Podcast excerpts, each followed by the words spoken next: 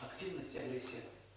Поэтому она может вызывать кислотность повышенную, активизируется, увеличивается соляная кислота под ее воздействием.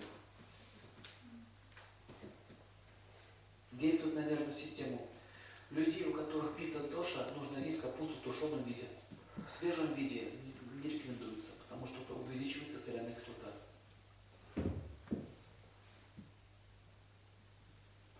А, основная черта характера капусты – это стойкость, выносливость на морозы хорошо переносит. Огня много внутреннего.